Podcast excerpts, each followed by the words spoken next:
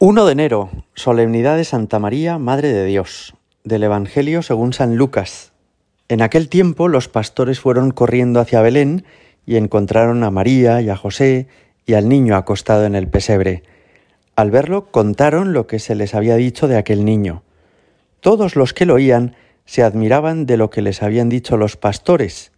María, por su parte, conservaba todas estas cosas, meditándolas en su corazón. Y se volvieron los pastores dando gloria y alabanza a Dios por todo lo que habían oído y visto, conforme a lo que se les había dicho. Cuando se cumplieron los ocho días para circuncidar al niño, le pusieron por nombre Jesús, como lo había llamado al ángel, el ángel antes de su concepción. Palabra del Señor. Comienzo deseándos a todos un feliz año nuevo y pidiéndole a Dios que este 2022 que acabamos de estrenar venga lleno de bendiciones y de dones de Dios para todos nosotros. Hoy nos fijamos en esta frase que decía el Evangelio.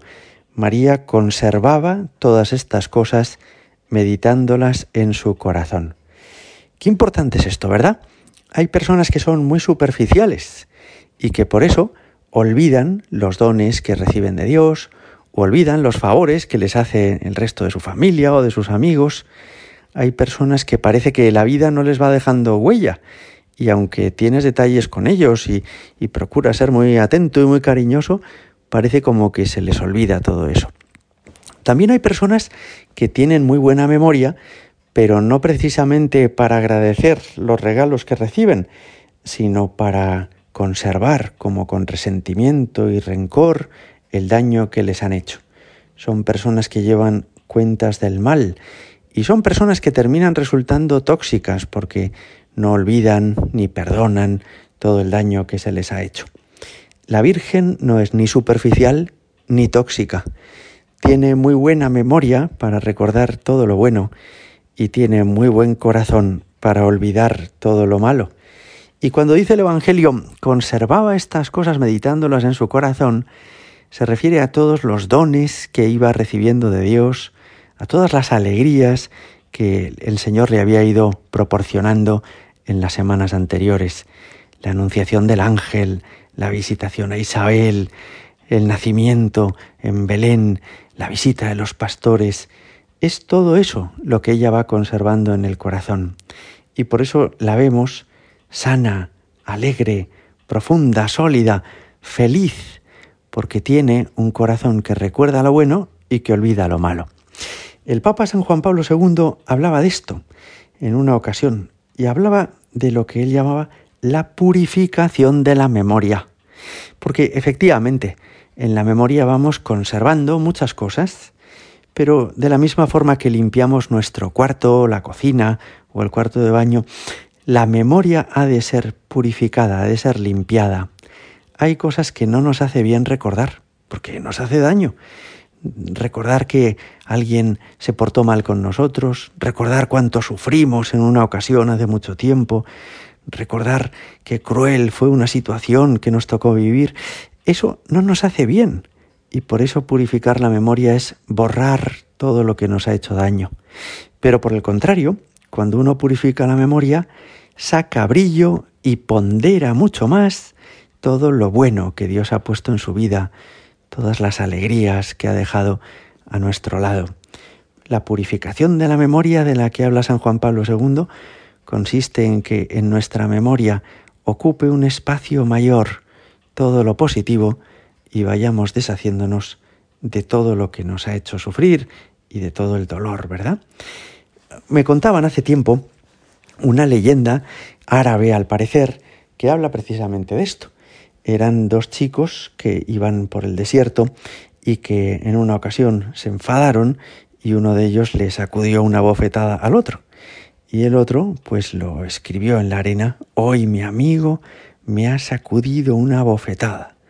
Pero siguieron andando, pasaron los días, llegaron a un oasis y entonces pues se pusieron a beber y estuvo a punto de ahogarse ese al que le habían pegado la bofetada, y su amigo se arrojó al agua enseguida, lo agarró enseguida del brazo y lo sacó salvándole la vida. Y entonces este, que antes había recibido una bofetada, pero ahora había sido salvado de morir ahogado, tomó un cincel y un martillo y lo esculpió en una roca que había por allí. Hoy mi amigo me ha salvado la vida.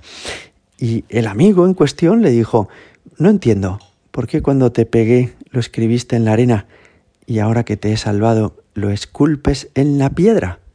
Y le respondió este, por una razón muy sencilla, porque lo primero quería que se me olvidara enseguida. Lo escribí sobre arena para que el viento que corre lo fuera borrando. Pero esto otro, que me ha salvado la vida, esto no quiero que se me olvide jamás. Y por eso lo he esculpido en la piedra para que permanezca para siempre. Pues fijaos qué bonito. No somos dueños de hacer que en la vida nos pasen solo cosas buenas. No, nos sucederán cosas buenas y también cosas malas. Pero sí somos dueños de dar a cada una de esas cosas la importancia que le queramos dar. Las personas buenas y agradecidas son las que esculpen en la piedra todos los bienes que reciben y escriben en la arena para que se borren el daño que han sufrido. Y al revés.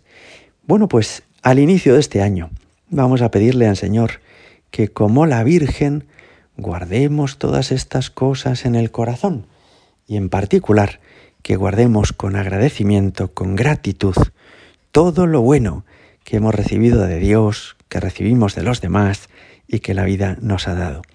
Empezar de esta forma el año 2022 es empezarlo con buen pie, con la memoria limpia y purificada, con alegría y con ilusión. Le pedimos a la Virgen que nos ayude a actuar así como ella, a guardar todo lo bueno en el corazón y a olvidar todo lo malo. Acordaos cómo en su oración, que es el Magnificat, la que le dijo a su prima Santa Isabel, la Virgen no recuerda ni una sola cosa mala que le haya pasado, sino que habla solo de lo bueno que le ha sucedido. Proclama mi alma la grandeza del Señor, porque Dios ha mirado la humillación de su esclava. Gloria al Padre y al Hijo y al Espíritu Santo, como era en el principio, ahora y siempre y por los siglos de los siglos. Amén.